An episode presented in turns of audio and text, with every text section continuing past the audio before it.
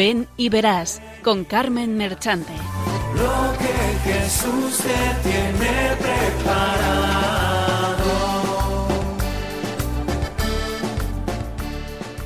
Benditos y alabados sean siempre los santísimos corazones de Jesús y de María.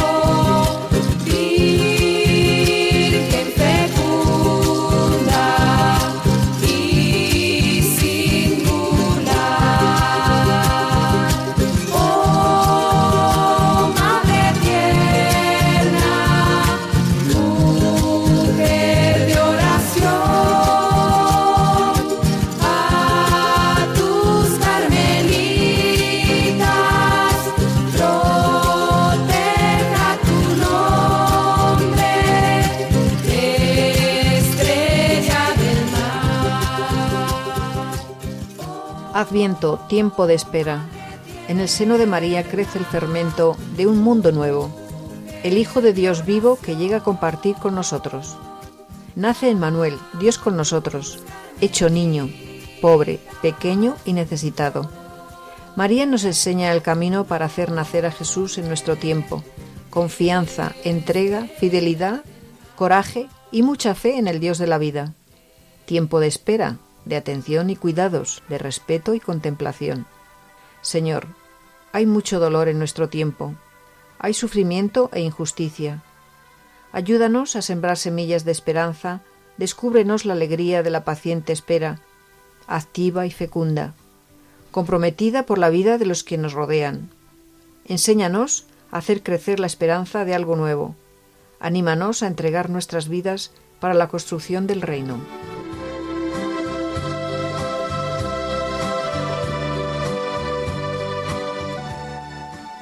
Te suplico, Señor, que envíes al que has de enviar. Ven, Señor Jesús, y no tardes. Que se alegren los cielos y dejen que baje su rocío.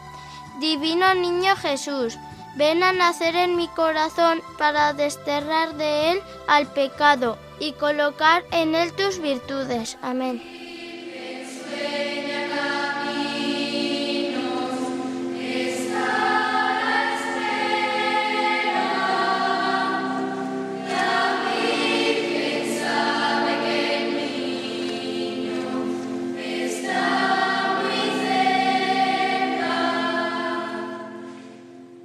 Buenas tardes, queridos oyentes.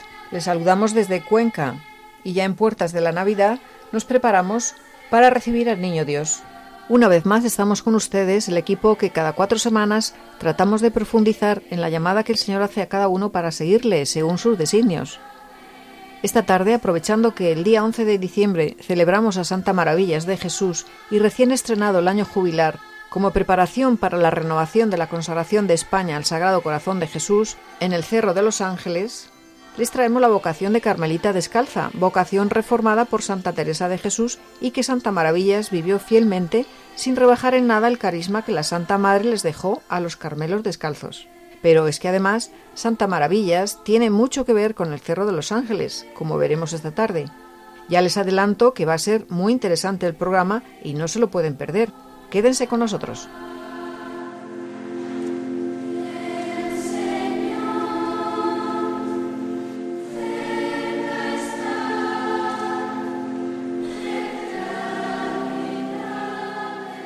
Y presentamos el equipo de hoy. Adriana Domingo, Patricio Gómez, María Luisa Pérez, José Antonio Esteban en el control y la que les habla Carmen Merchante. Tenemos como colaboradoras Cecilia Checa, Lucía Esteban y Belén Mora. Buenas tardes a todos. Hola Carmen. Buenas tardes. Buenas tardes. Hola, buenas tardes. Buenas Buenas tardes. Buenas tardes. Y buenas tardes a todos los que nos escuchan.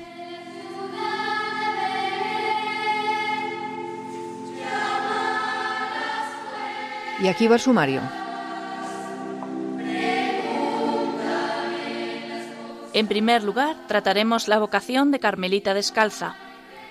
Seguidamente, escucharemos la vida de Santa Maravillas de Jesús, fundadora del Carmelo del Cerro de los Ángeles en Madrid. Después, el testimonio del martirio de las tres carmelitas de Guadalajara en la persecución religiosa de la Guerra Civil Española, audio que se grabó aquí en Cuenca, con motivo de su beatificación en 1987. Y también escucharemos otros testimonios actuales. Y por último rezaremos por intercesión de Santa Maravillas por las vocaciones y para que avivemos el amor al Sagrado Corazón de Jesús.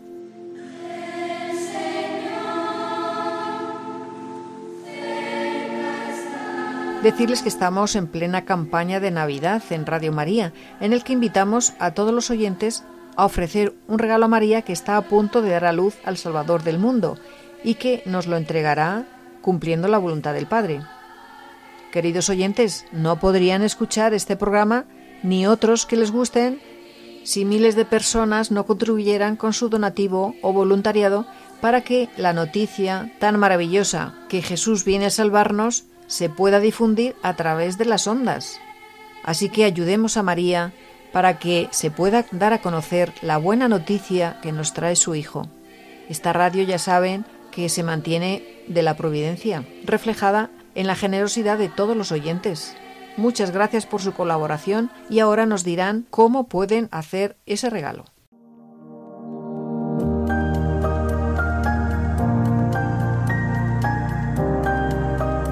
Adviento es tiempo de esperanza del Verbo que se hizo carne y que con su sangre selló con la humanidad un pacto de eterna alianza. Durante este tiempo acompañamos a María cuando el dulce peso del Niño Dios se hace sentir en su seno virginal. Nuestra espera en comunión se expresa en el carisma evangelizador de Radio María. Continuamos expandiendo la radio de la Madre para que la palabra de Dios llegue a cada uno de los hermanos. Para ello necesitamos tu ayuda. Colabora.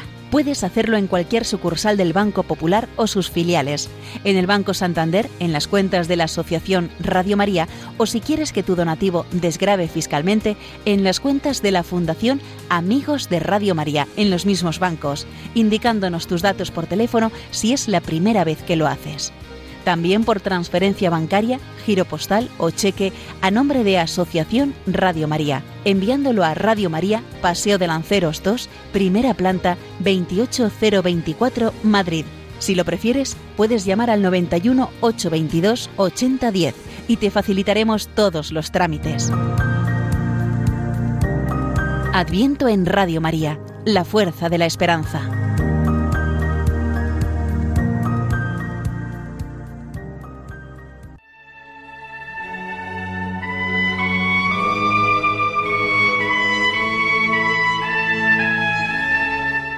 Doctrina.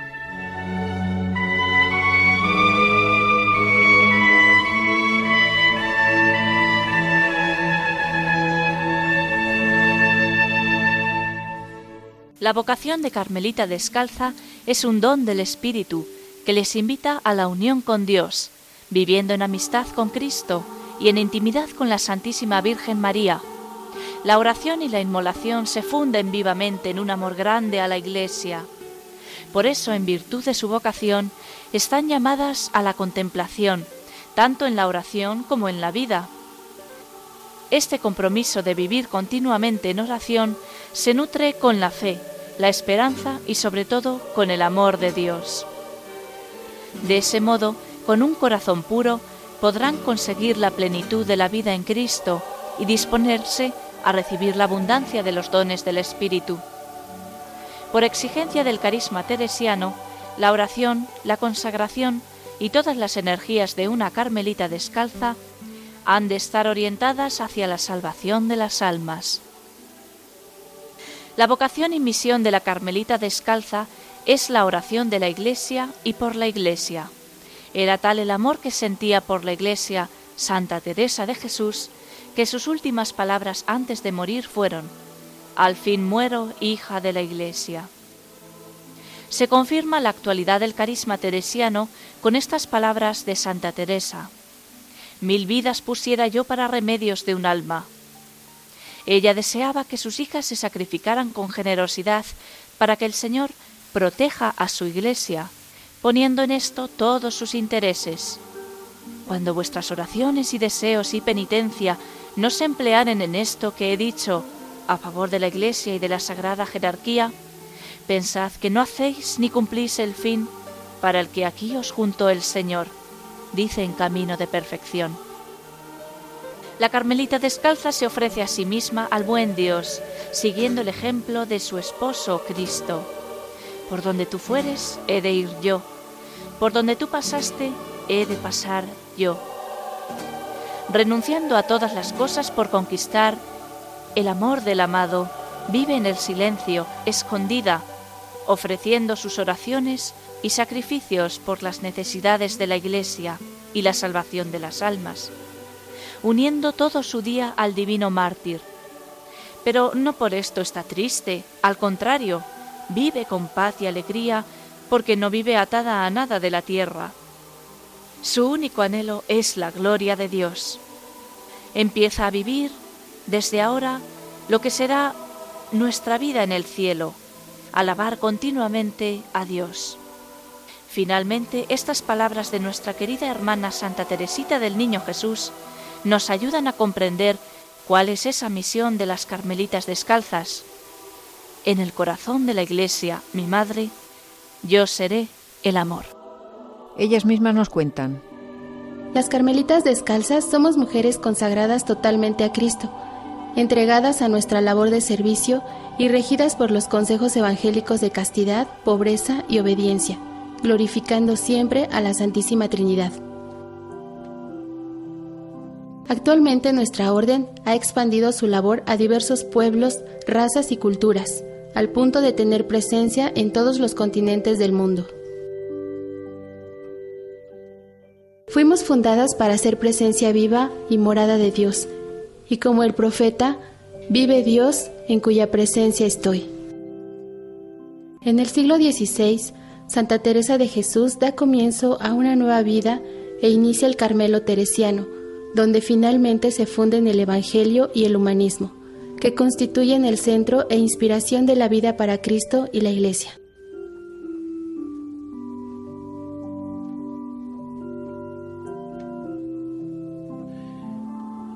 Ser carmelita descalza no es nada común, incluso para mucha gente hoy, también cristiana, que no entiende por qué una chica lo deja todo y decide encerrarse en un convento y entregar allí su juventud.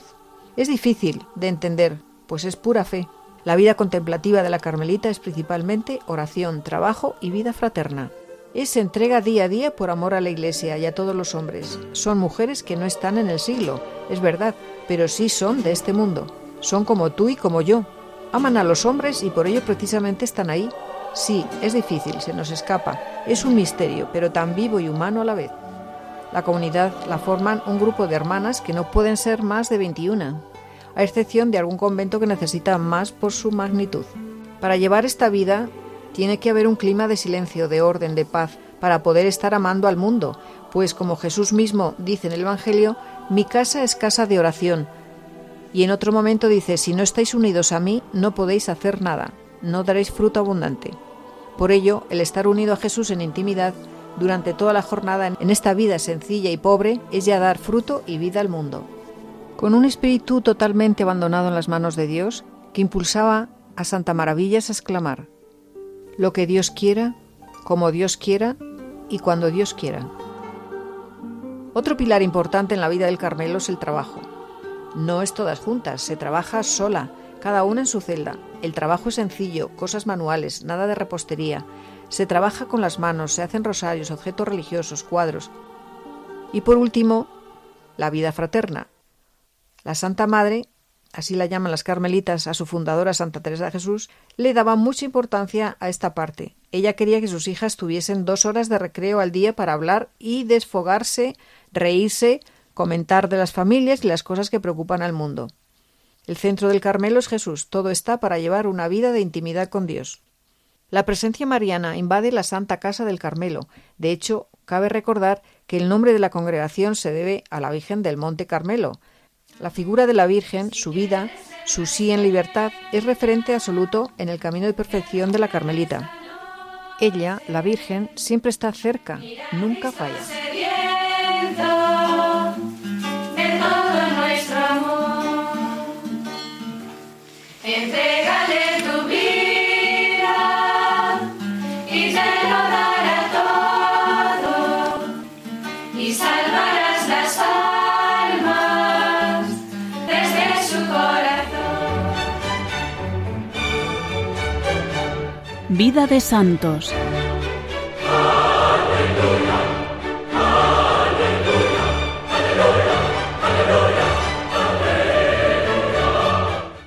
Estamos en el programa Beniveras en Radio María y les presentamos la vida de Santa Maravillas de Jesús.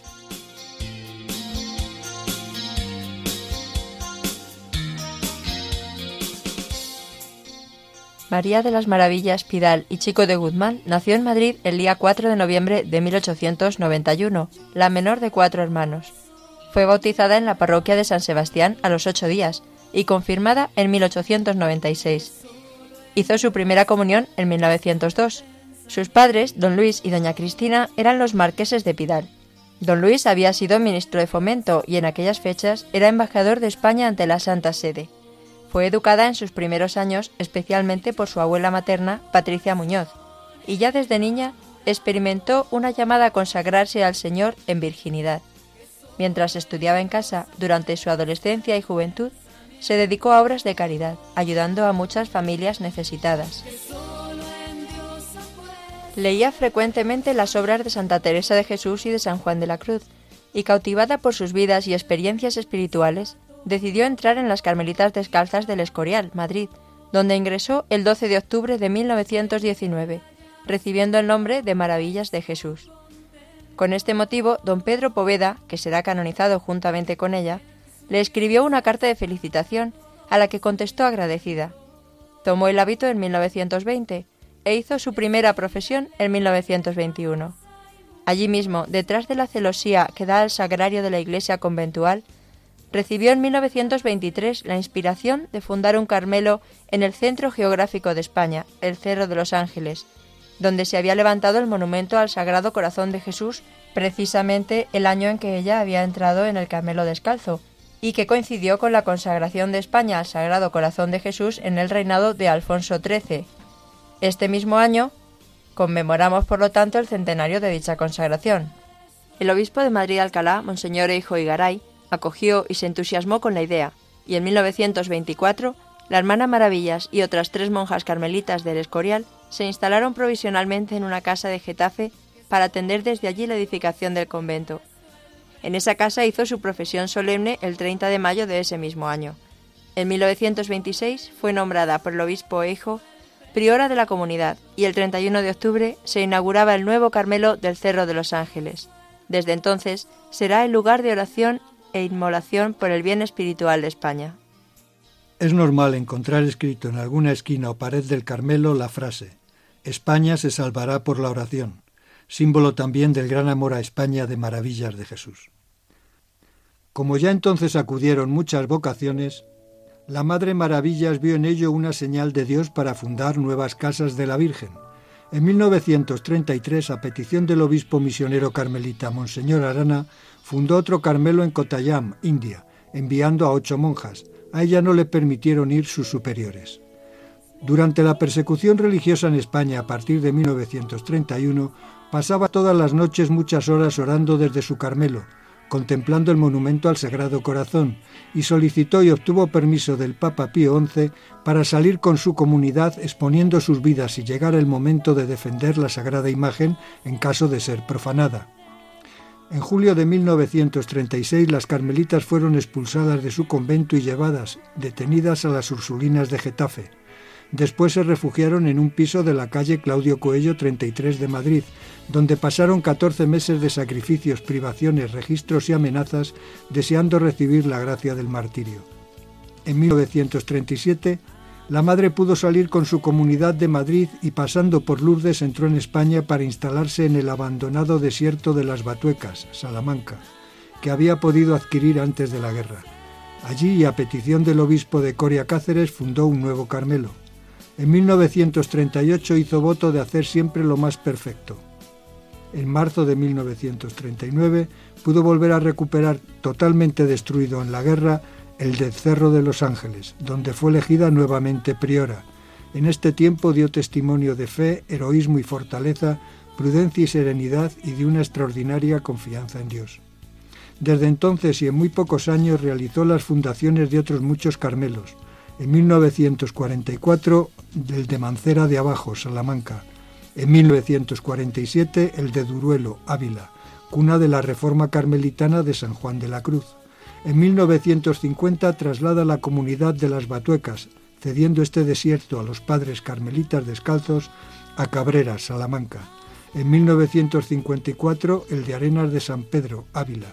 En 1956 el de San Calisto, en la Sierra de Córdoba en 1958 el de Aravaca, Madrid, en 1961 el de Aldehuela, Madrid, en el que es elegida priora y en el que vivió hasta su muerte. En 1964 el de Montemar, Torremolinos, Málaga. Además, con hermanas de algunos de los Carmelos fundados por ella, ayudó en 1954 al de Cuenca, Ecuador, en 1964 al del Escorial y en 1966 al de la Encarnación de Ávila, donde había entrado y vivido Santa Teresa de Jesús durante 30 años. En 1960, en Talavera de la Reina, Toledo, edifica un convento, también con iglesia de nueva planta, para los padres carmelitas descalzos. En su vida, además del padre Alfonso Torres, jesuita, fueron sus directores espirituales el padre Florencio del Niño Jesús y el padre Valentín de San José, carmelitas. La Madre Maravillas, en justicia, es reconocida como la Santa Teresa del siglo XX. Mantuvo el carisma carmelitano sin caer en la relajación. Desde el Carmelo de la Aldehuela, la Madre Maravillas, donde pasó sus últimos 14 años, continuó atendiendo las necesidades de todos esos Carmelos e incluso desde la clausura realizó una labor social importante como la construcción de viviendas prefabricadas y la ayuda en la construcción de una barriada de 200 viviendas. A sus expensas, hizo edificar también una iglesia y un colegio. Sostuvo económicamente a distintos seminaristas para que pudieran llegar a ser sacerdotes. Realizó una fundación benéfica para sostener a religiosas enfermas. Compró una casa en Madrid para alojar a las carmelitas que tuvieran necesidad de permanecer algún tiempo en tratamientos médicos y costeó al Instituto Clon la edificación de una clínica para religiosas de clausura. En la iniciativa y desarrollo de estos servicios caritativos, que solía empezar sin medios económicos, confiaba siempre en la providencia de Dios, que nunca le faltó. Se sentía feliz de ser Carmelita descalza, hija de nuestra Santa Madre Teresa, y consideraba un tesoro la vida y los textos de Santa Teresa de Jesús y San Juan de la Cruz. Siguiendo las directrices del Concilio Vaticano II, que aconseja la unión o asociación de monasterios de vida contemplativa, en 1972 obtuvo la aprobación de la Santa Sede de la Asociación de Santa Teresa, integrada por los Carmelos fundados por ella y por otros que entonces se adhirieron, y en 1973 fue elegida presidente. En los conventos en que vivió había sido elegida priora de la comunidad, en total 48 años, mostrando a la vez a sus hermanas caridad y firmeza, ánimo y consuelo, pidiendo siempre el parecer de las demás. Irradiaba paz y dulzura en sus palabras y gestos, de tal forma que quienes la trataron salieron siempre agradecidos con su testimonio de amor a Dios y de disponibilidad a la Iglesia como fiel hija suya. La Madre Maravillas de Jesús es una de las grandes místicas de nuestro tiempo. Vivió una maravillosa experiencia de su unión con Dios con una rica vida interior como se refleja en las cartas íntimas a sus directores espirituales que solo se han conocido después de su muerte. Pasó por la vivencia de las noches y por el gozo del amor profundo de Dios y de su respuesta de amor a Él. La capacidad de contagiar el amor de Dios le provenía de su unión con Él y de su gran capacidad y disposición para la oración. Expresaba, me abrazo en deseos de que las almas vayan a Dios. Durante toda su vida se entregó amorosamente al cumplimiento de la voluntad de Dios y en la última etapa ofreciendo su enfermedad y dando testimonio lo que Dios quiera, como Dios quiera, cuando Dios quiera. Solía repetir a sus hijas. Amó y vivió la pobreza y humildad heroicamente, infundiendo este espíritu en sus hermanas. Destacó también por su fidelidad al ideal teresiano. Ya en 1962 había tenido un trastorno circulatorio del que se repuso. En 1972 sufrió un paro cardíaco del que se recuperó, pero su salud quedó ya muy quebrantada en la solemnidad de la Inmaculada de 1974, recibió la unción de los enfermos y el santo viático. Murió a los 83 años en el Carmelo de la Aldehuela el 11 de diciembre de 1974, rodeada de sus hijas y repitiendo, ¡Qué felicidad morir carmelita! Fue beatificada en Roma por el Papa Juan Pablo II el día 10 de mayo de 1998 sus reliquias permanecen en la iglesia del Carmelo de la Aldehuela, Madrid, y su memoria litúrgica se viene celebrando el 11 de diciembre. Fue canonizada en España el 4 de mayo del 2003 por Juan Pablo II. Escribió máximas de gran calado espiritual. Veo al Señor deseando regalar sus tesoros a los hombres, pero no encuentra corazones vacíos para derramarlos. Yo no quiero la vida más que para imitar lo más posible la de Cristo. He tomado a la Santísima Virgen por madre de un modo especialísimo, y ella es la encargada también de prepararme y ampararme. Me da el Señor tal deseo de amarle, que no solo durante el día no puedo pensar en otra cosa, quedándose todas las cosas de la vida como por fuera. Yo quiero a todo trance santificarme, entregar, pero de veras, toda mi nada al Señor.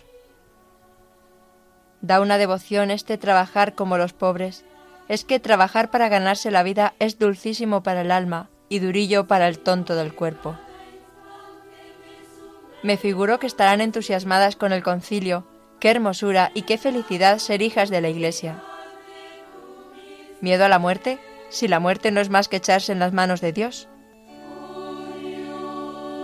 Santa Maravillas de Jesús, reformadora del Carmelo y ejemplo de vida consagrada, intercede, por, nosotros.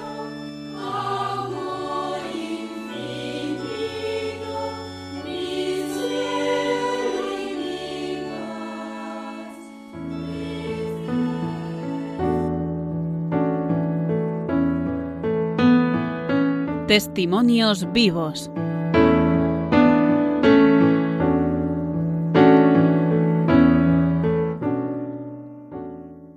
Les recordamos que están sintonizando Radio María en el programa Ven y Verás.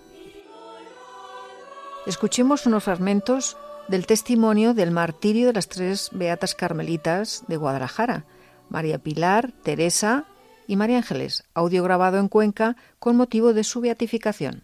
Escucharemos también un testimonio de una de las carmelitas del convento actual de Guadalajara.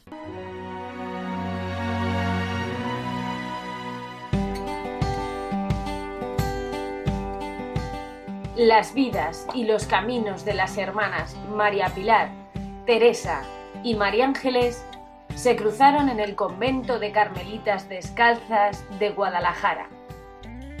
La primera nació en Tarazona, la segunda en Mochales y la tercera en Getafe. Las tres procedían de familias abiertas a Dios. Fueron personas normales, alegres, entregadas y sencillas. Cada piedra y cada muro de este convento atesora un poco de la historia de estas tres monjas que terminaron su vida siendo mártires por ser fieles a Cristo hasta su muerte. En este lugar se custodia su esencia, su impronta, y en él viven otras generaciones de carmelitas que las toman como modelo y ejemplo de su vida en la actualidad y desde la clausura.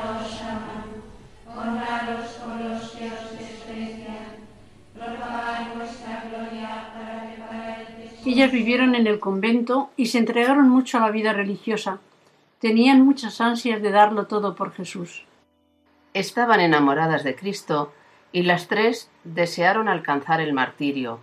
No les importó dar la cara por él y dar su vida.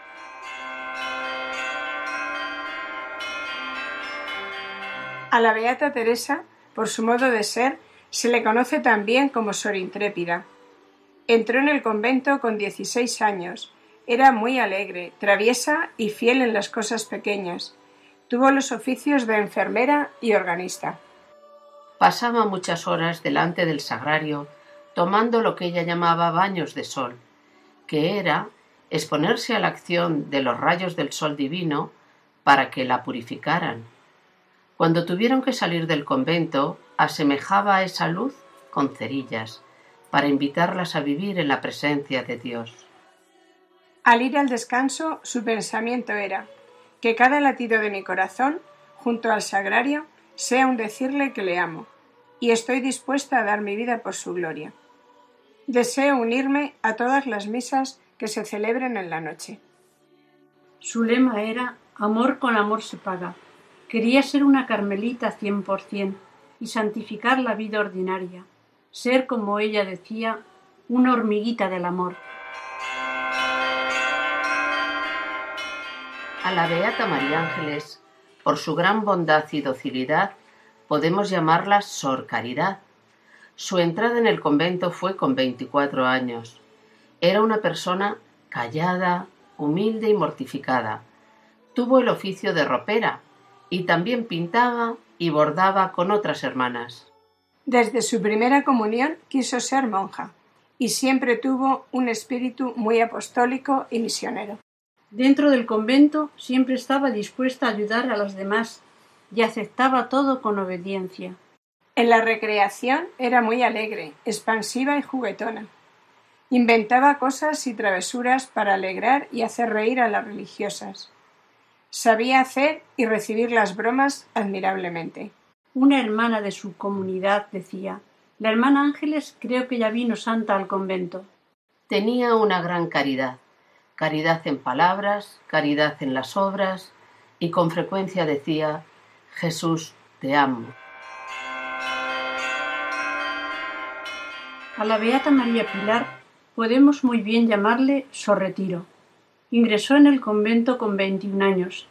Es alegre, traviesa y espontánea, y de pequeña decía que ella no quería ser monja. Era muy laboriosa, destacaba por su amor al trabajo, que lo hacía con espíritu de fe. Se le daban muy bien los bordados. Tuvo el oficio de sacristana, tornera y ropera, además de estar siempre disponible para todo lo que le encomendasen. Tras cumplir con sus obligaciones, destacaba por su afán especial de retiro en su celda o marchar al coro ante el Señor. Cuando preparaba algo para el Santísimo, decía con gozo, esto para el vivo. Uno de sus propósitos era sacar fruto de todas las cosas para más amar a Dios, siendo como las abejas, que de las flores sacan la miel. Con frecuencia decía, si cien veces naciera, otras tantas sería Carmelita descalza, y siempre en este convento de San José de Guadalajara.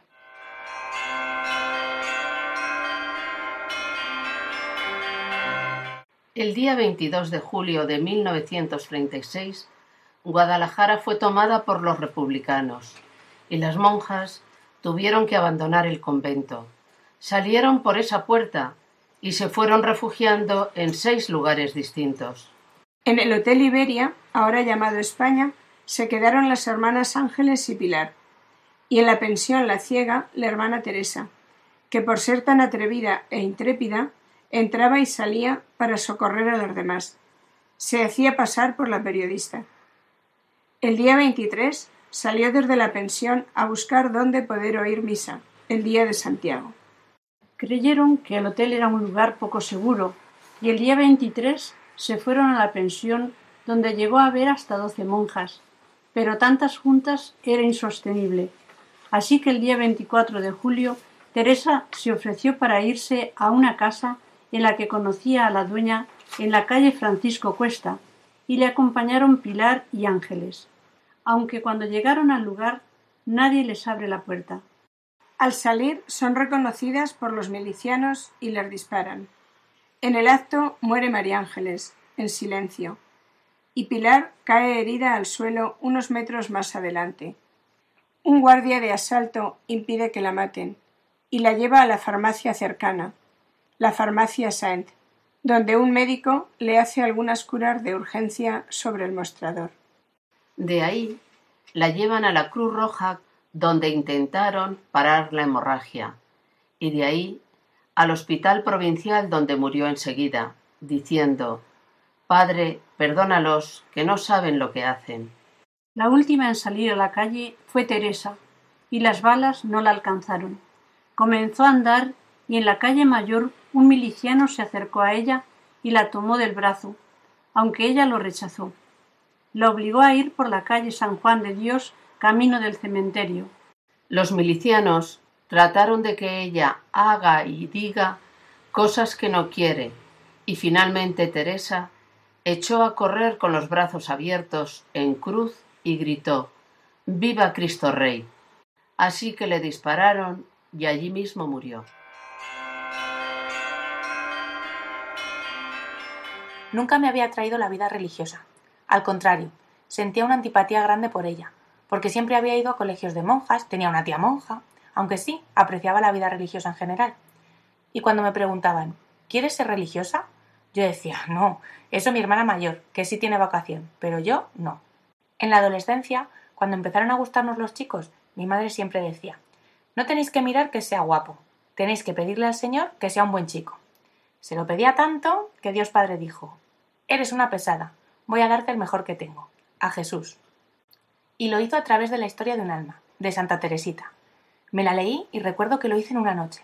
Me entusiasmé, pero sobre todo cuando llegué a esas páginas que dice, yo en la iglesia quisiera ser todo, quisiera ser sacerdote, quisiera haber sido mártir y dar la sangre por Cristo. Pero no me hubiera parecido bastante un martirio. Hubiera querido padecer todos los martirios. Hubiera querido ir a las misiones, pero no me contentaba con una misión. Hubiera querido ir a mil misiones. Y mientras leía esto dije, lo importante es el amor. Si hay amor todo tiene sentido. Pero si no hay amor, nada tiene sentido. Y dije, esta es mi vocación. En la iglesia, mi madre quiero ser el amor, y me di cuenta de que en el amor están incluidas todas las vocaciones, y ya no lo dudé. Carmelita. Y luego me dieron a leer las tres mártires, y leyendo esto dije verdaderamente, esta es la vocación que el Señor me ha dado. A través de la entrega cada día, el silencio, el ocultamiento, de pensar que el mundo no se salva por mucho que hagamos, sino por mucho amor que pongamos. Y el amor a veces se tiene que demostrar con el sacrificio.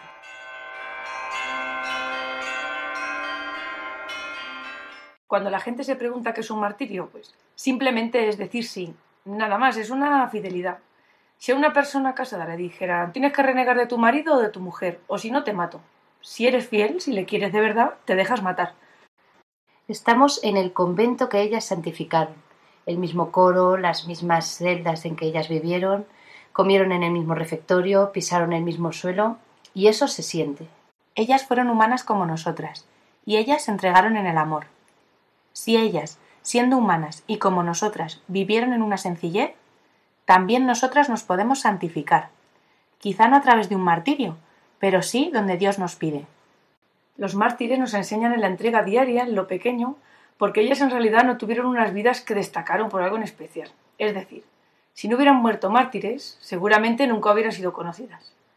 Pero yo creo que el Señor les concedió la gracia del martirio porque eran fieles en lo de cada día, en el silencio, en la caridad fraterna, en la obediencia, en lo pequeño. Porque la vida no está tejida de cosas grandes, sino más bien de pequeñas. Si eran fieles en las cosas pequeñas, iban llenando la vida de amor, y el Señor les colmó con la gracia del supremo amor de dar la vida por Él.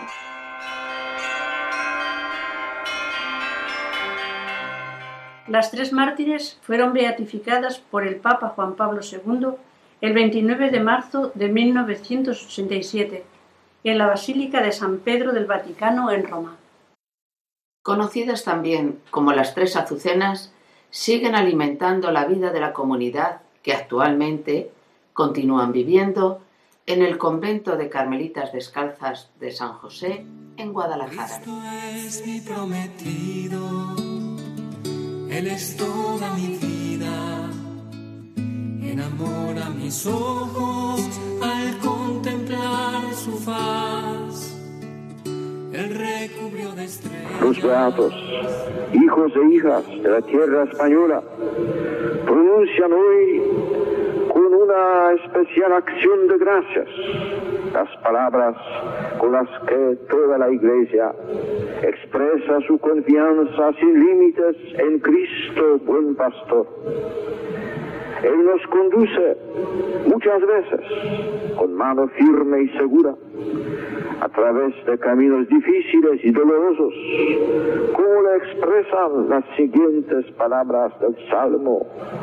Aunque camine por cañadas oscuras, nada temo, porque tú vas conmigo.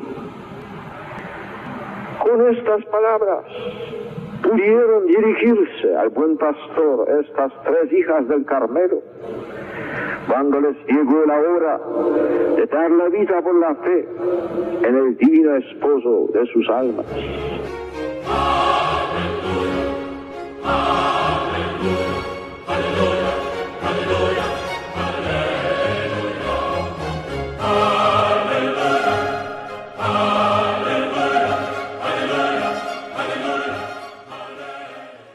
Escuchamos ahora una entrevista a Kiko Tamura, cirujano de toras de la Universidad de Navarra. Está sacada del programa Valores en Alza, de Intereconomía, del año 2012.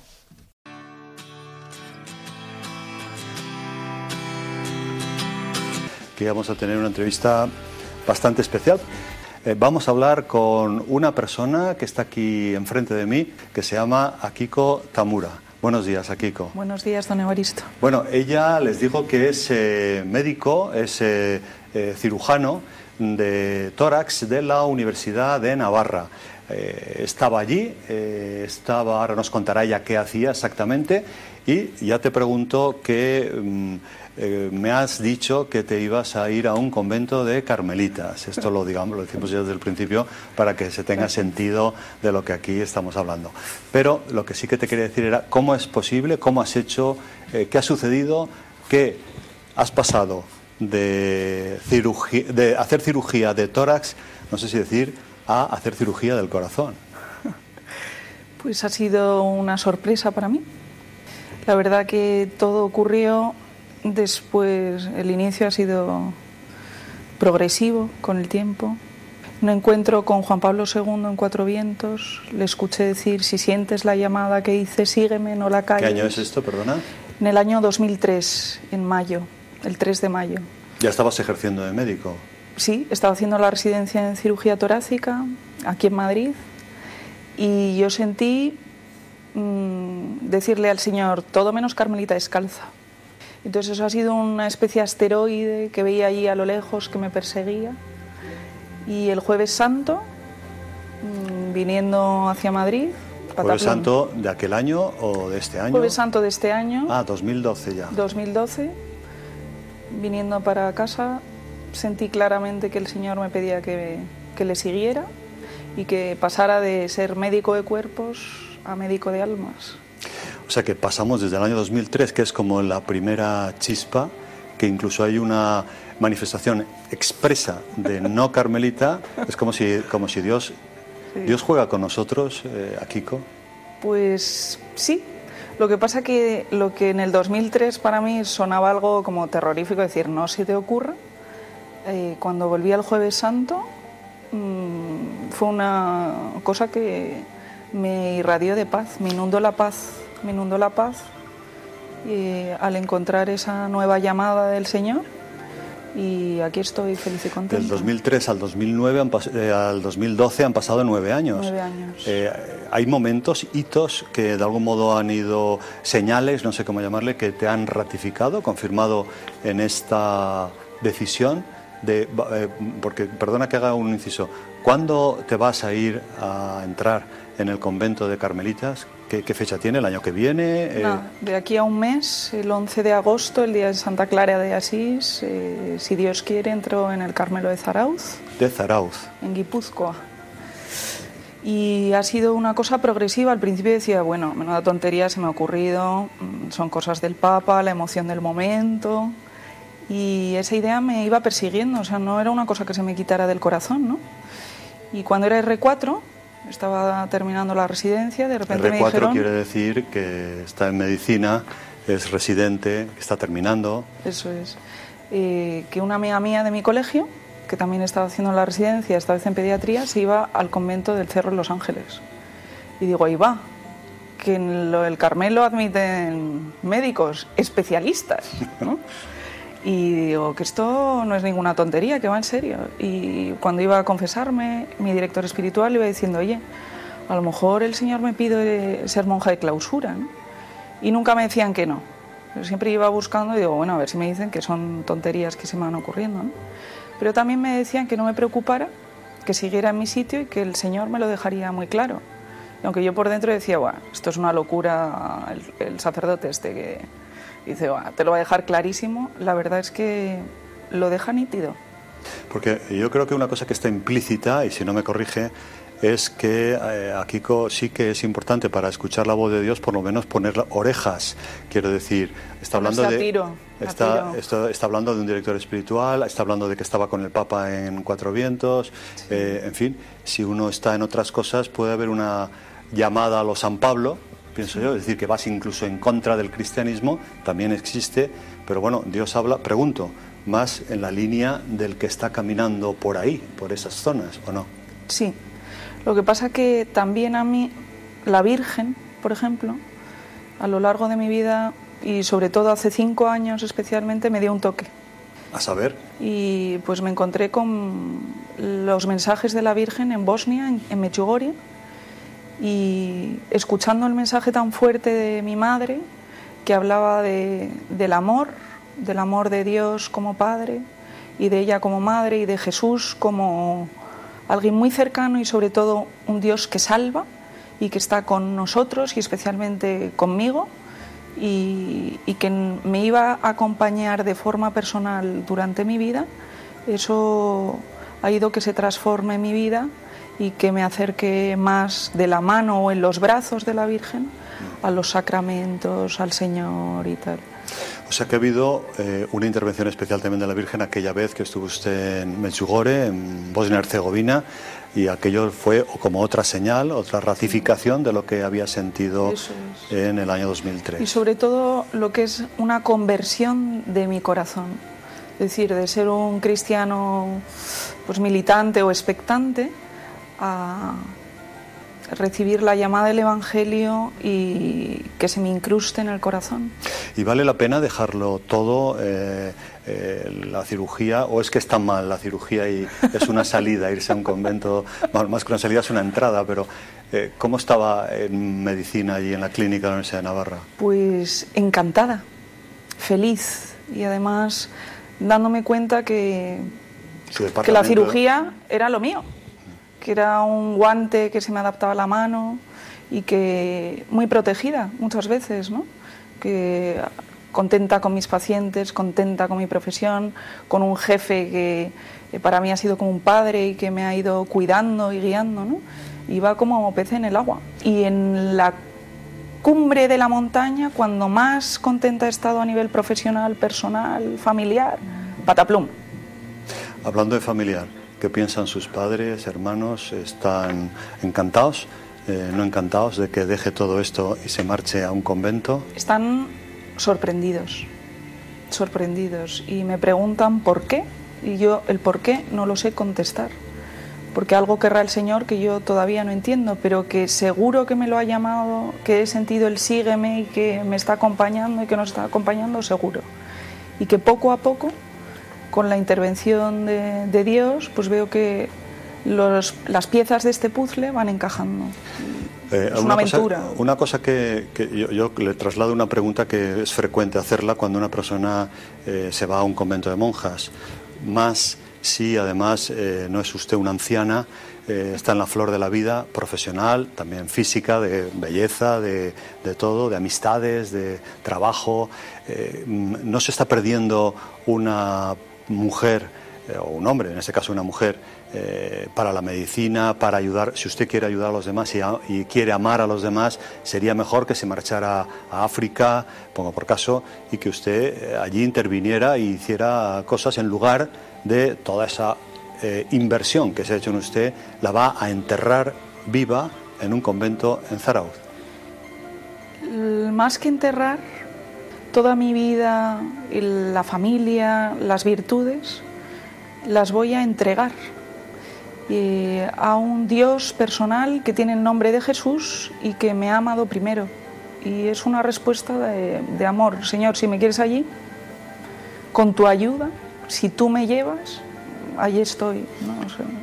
O sea que es una respuesta de amor.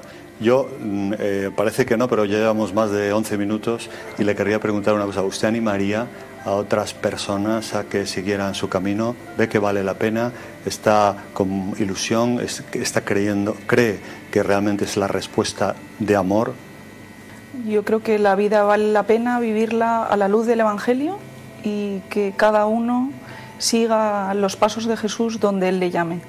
A las madres de familia en su sitio, a los profesionales de la medicina como excelentes médicos y a las que el Señor quiera que se dediquen a la vida religiosa, pues que sigan adelante.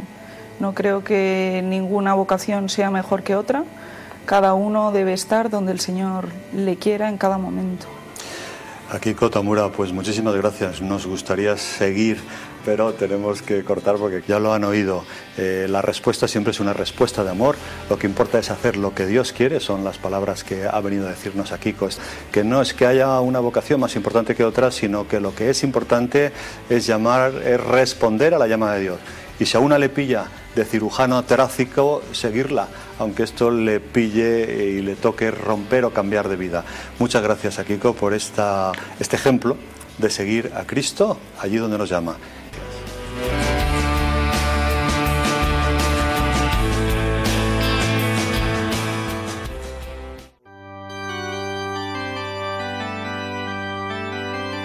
Reflexión y oración.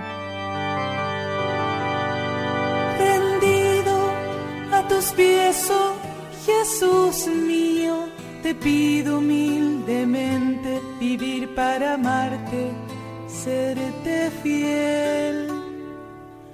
Mira que soy pobre, buen Jesús, soy débil y necesito apoyarme en ti para no caer a las puertas de tu corazón. Vengo, vengo, llamo, llamo y espero, oh Señor, y del mío te hago decidida entregar.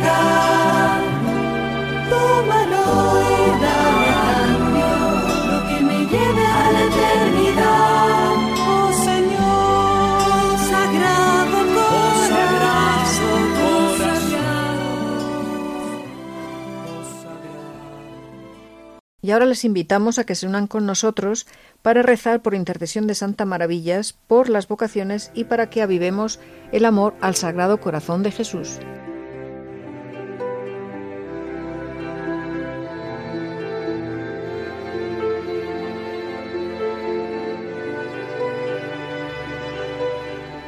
A ti nos dirigimos, Madre de la Iglesia, a ti que con tu fiat has abierto la puerta a la presencia de Cristo en el mundo en la historia de las almas acogiendo con humilde silencio y total disponibilidad la llamada del Altísimo. Haz que muchos jóvenes, hombres y mujeres, escuchen también la voz apremiante de tu Hijo, sígueme. Haz que tengan el valor de dejar sus familias, sus ocupaciones, sus esperanzas terrenas y sigan a Cristo por el camino que Él les señale.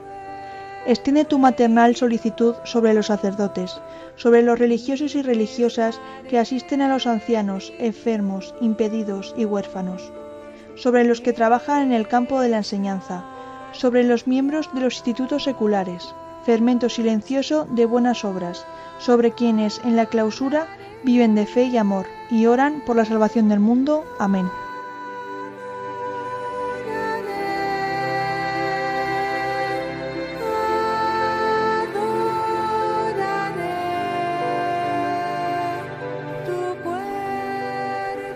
Cristo Jesús, que nos mandaste aprender de tu corazón humildad y mansedumbre. Te doy gracias por haber glorificado en la Iglesia a tu humilde sierva, Santa Maravillas de Jesús. De esta manera manifiestas, Señor, que le has dado en el cielo el premio debido a la fidelidad con que te sirvió en la tierra. Haz que el ejemplo de sus virtudes suscite en muchas almas el deseo de seguir el verdadero camino, la verdad y la vida que eres solo tú. Dígnate concedernos, por su intercesión, que sepamos amar tu sagrado corazón, como ella le amó, lo contagiemos a los demás y así pueda reinar en el mundo. Amén.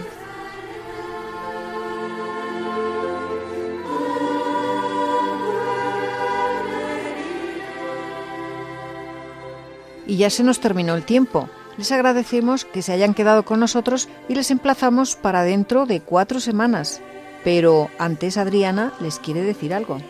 Sí, Carmen, quería recordarles a nuestros oyentes que pueden ponerse en contacto con nosotros, como saben, a través del correo electrónico ven y verás 3 con número arroba radiomaria.es.